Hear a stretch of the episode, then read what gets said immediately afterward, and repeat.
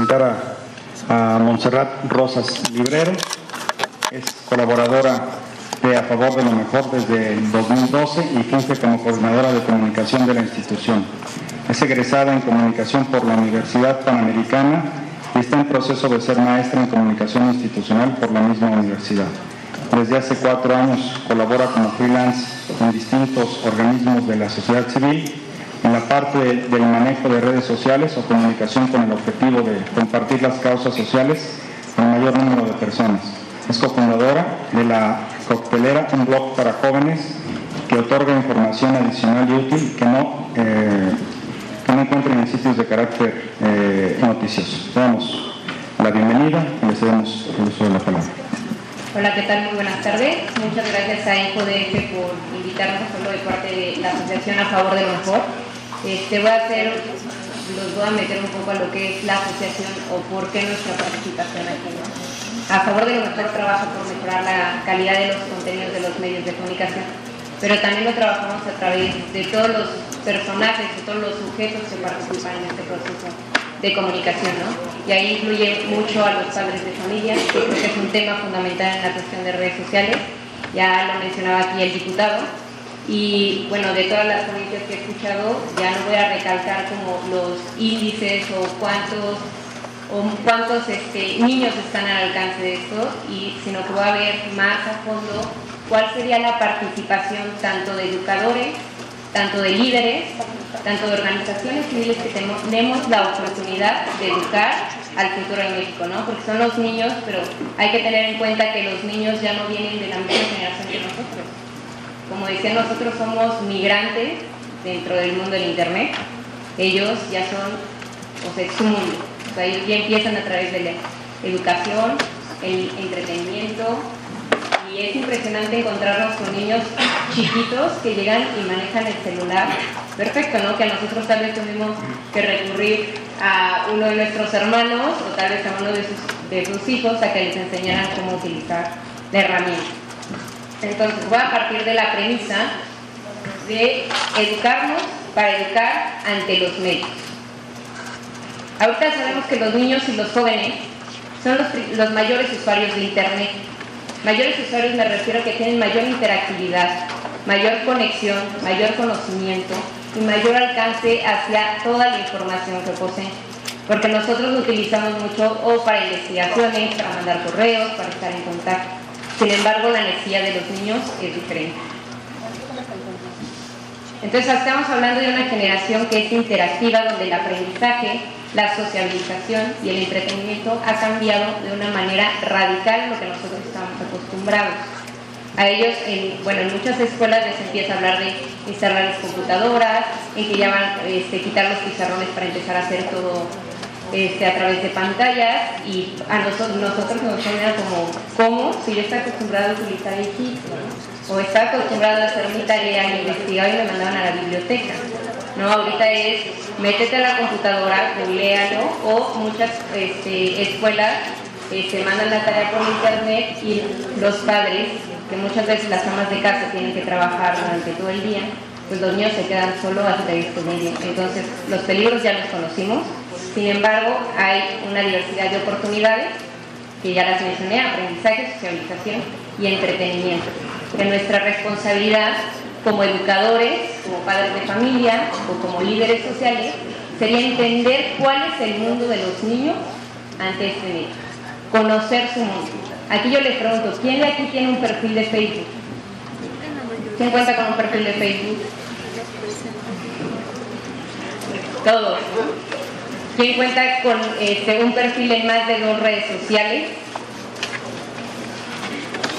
y alguna vez han querido compartir lo que ustedes ven o lo que ustedes de repente, la curiosidad de que, oye, ¿sabías que desde mi Facebook puedo compartir esto en YouTube, esto en Twitter y puedo navegar en otra red social con algún niño? ¿Lo han platicado, lo han conversado? ¿Sí? Y ellos les han comentado qué hacen en Internet, o qué buscan, o qué ven. A los padres que lo hagan, a los educadores los felicito porque tal vez muchas veces creemos que únicamente se meten y van a jugar, pero los niños son curiosos. Entonces nuestra responsabilidad es conocer cómo es nuestro, cómo es esa generación, ¿no? Si sabemos que son inquietos, que son curiosos, que les gusta este, o sea, jugar todo el tiempo y ahora el Internet tiene una nube de mucho alcance, de mucho potencial, pues hay que meternos en su mundo. En México existe 10 millones de los usuarios de Internet, son menores de 12 años. Aquí decían que, bueno, Facebook para crear un perfil se tiene que ser mayor de 13 años. Sin embargo, los niños son muy inteligentes yo tengo hermanos menores de 12 años y tienen su perfil en Facebook. Y le preguntan, ¿cómo abriste tu perfil de Facebook? Muy fácil. Pues me intimidad. ¿No? Y así están los 10 millones de usuarios de Facebook. ¿No? Son menores de edad, que crean perfiles falsos con tal de estar en ese mundo. Y ante ese mundo de millones de contenidos, también van a recibir miles de estímulos emocionales. Entonces, ya hablaban de educación y creo que la educación en reflexión crítica es muy importante. ¿no? Enseñarle a un niño chiquito qué contenido está viendo, qué le está causando o por qué le, por qué le, o sea, por qué le gusta jugar eh, ese tipo de videojuegos. Porque hay, bueno, ya sabemos que los videojuegos tienen diferentes clasificaciones sin embargo, en el Internet no se maneja mucho esa normatividad y el niño puede estar jugando mucha violencia y a largo plazo vamos a ver los rezagos de que no se cuidó o no se estuvo con el niño en contacto con esos contenidos.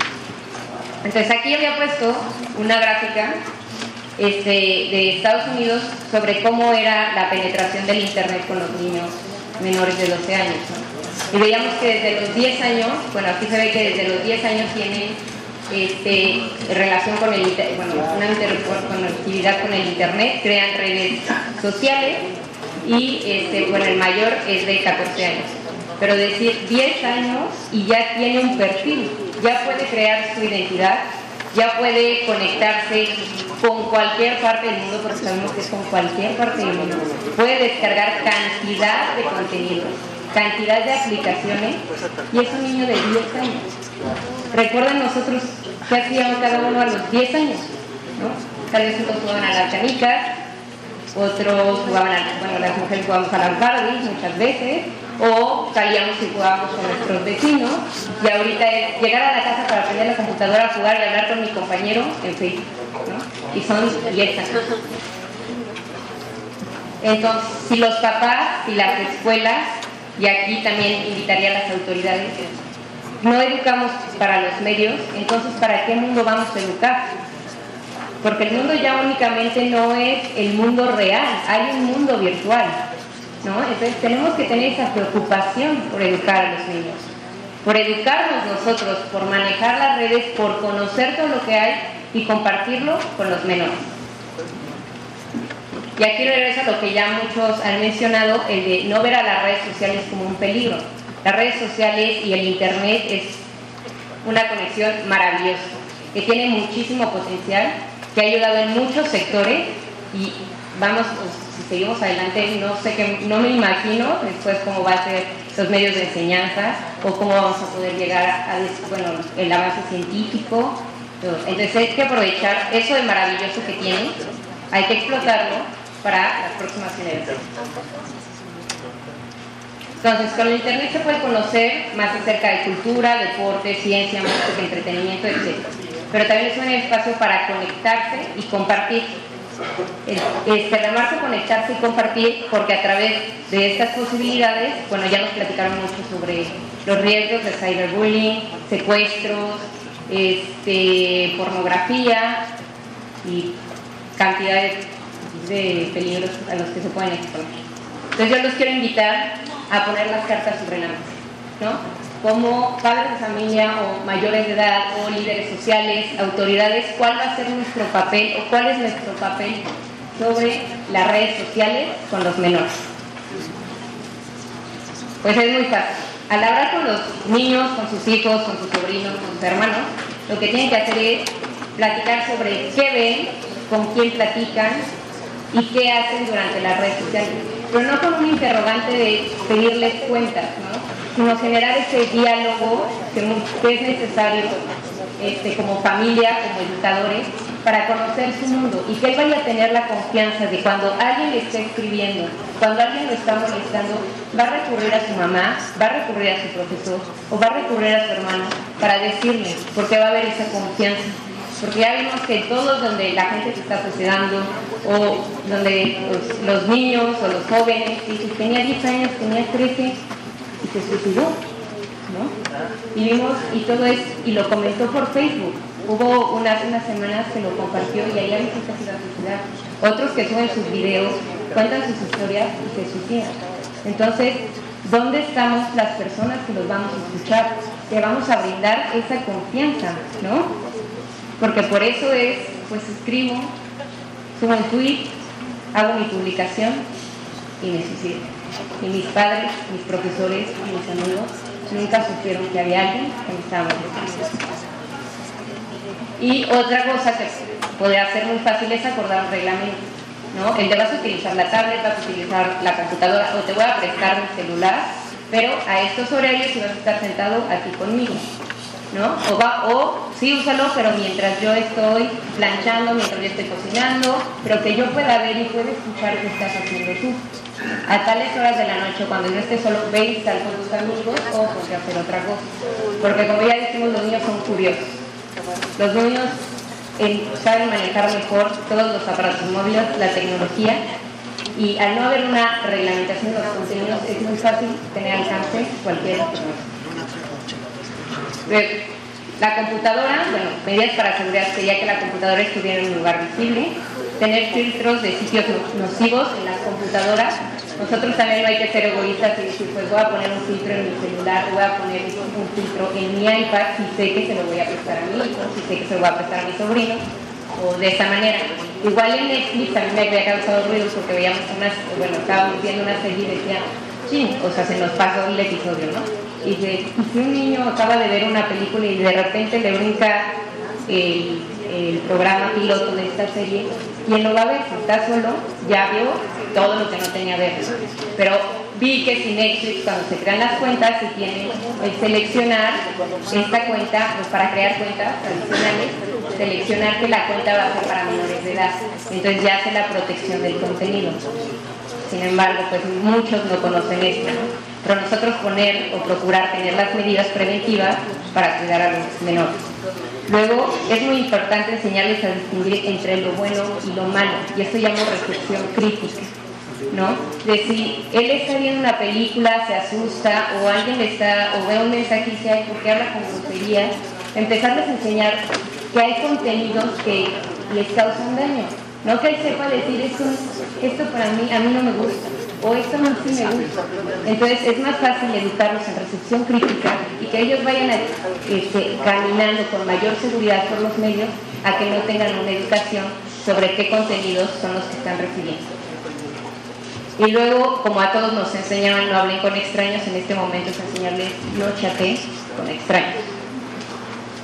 Enseñarles a no proporcionar datos, ni imágenes, ni cómo, ni cómo estén imágenes, ni justamente lo de chatear con extraños. Y sobre todo guardar evidencias. Esto sirve porque cuando un niño está sufriendo un ciberacoso, es muy, este, es muy fácil, bueno, si ustedes le dicen, oye, pues si alguien te molesta, avísanos, o si te sigue molestando. Ya hay una policía de seguridad que creo que ya lo platicaron en, en, charlas anteriores.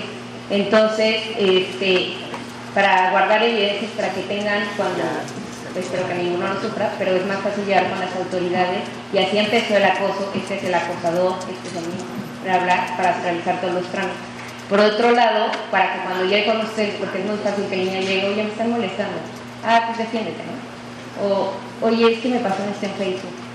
Ah, pues no les hagas caso, no contestes. No, hay que escuchar, que te enseñe qué es lo que le está pasando y de esa manera tomar medidas, porque todo empieza en un juego.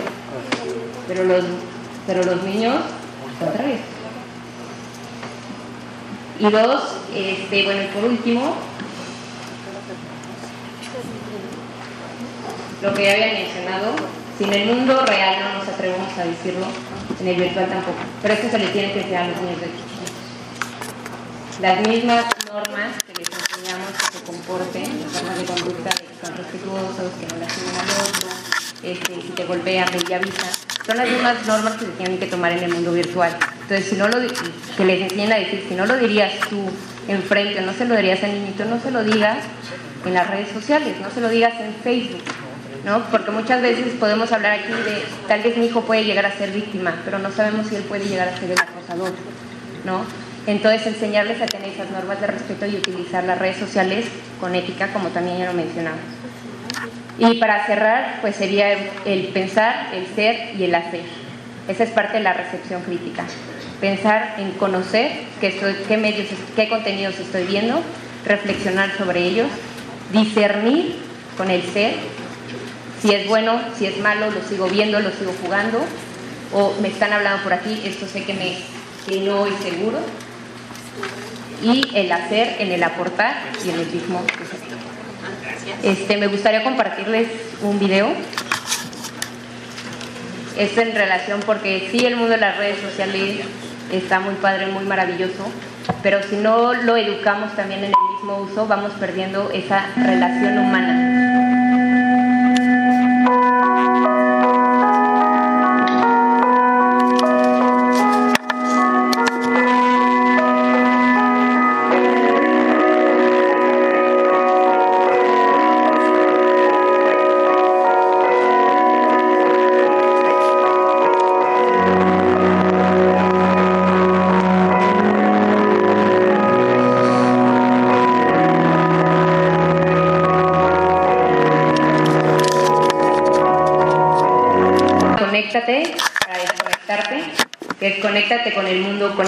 Las personas y desconéctate de lo demás. Entonces hay que aprender a utilizar estos medios, hay que meternos a explorar, hay que compartirlos con los menores para entender su mundo y sobre todo hacer un buen uso de la red. Muchas gracias.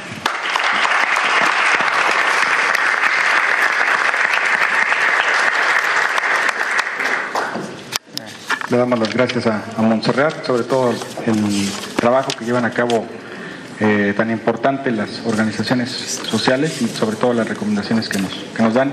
El tema es difundir este, este derecho. En InfoDF llevamos a cabo trabajos con diferentes organizaciones sociales para el tema de acceso a la información y la idea ahora es focalizar el tema también para que las organizaciones sociales presenten propuestas en el tema de datos eh, personales. Este, te agradecemos, este, Montserrat, tus, tus palabras y eh, también me piden los diputados, están en sesión, van a participar, los dos van a subir a tribuna y para que el día de mañana no les estemos diciendo que no trabajan, los vamos a dar su reconocimiento.